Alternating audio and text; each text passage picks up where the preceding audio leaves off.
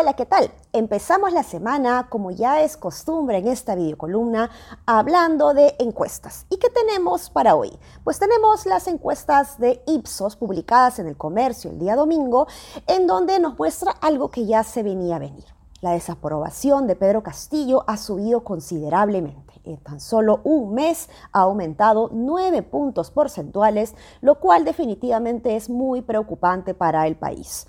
Pero quien más debería estar preocupado por esta situación es el propio Pedro Castillo, que debería reflexionar y tratar de enmendar los errores que ha venido cometiendo en el Ejecutivo a partir de las designaciones de los ministros y de los altos funcionarios.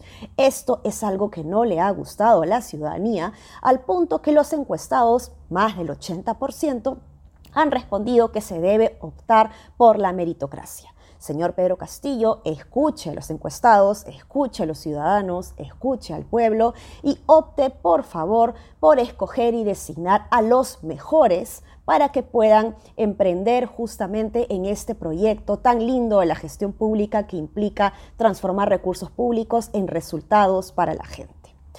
Ahora, no debemos quedarnos con la lectura hasta ese lado nada más. Este es un, solo lado de la moneda. El otro lado de la moneda es respecto al Congreso. Así que los otros partidos políticos, los opositores del Ejecutivo no deberían estar en este momento regocijándose sobre los resultados de las encuestas con respecto a la percepción de Pedro Castillo, porque lo cierto es que la percepción o la aprobación del Congreso no solo es mala, sino que es peor que la de Pedro Castillo. Un 61% de la, de la población desaprueba la gestión del Congreso. Y esto también es mayoritario en Lima. Ojo.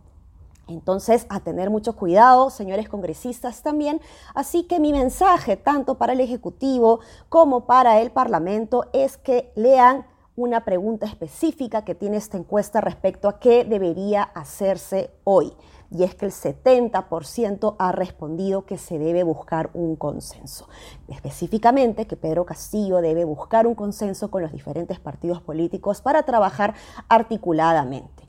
Y esto evidentemente no se va a lograr si es que en el otro lado no hay señales ni muestras de generación de diálogo. Así que a ponerse a dialogar, a ponerse a trabajar, que el Perú nos necesita unidos. Un abrazo.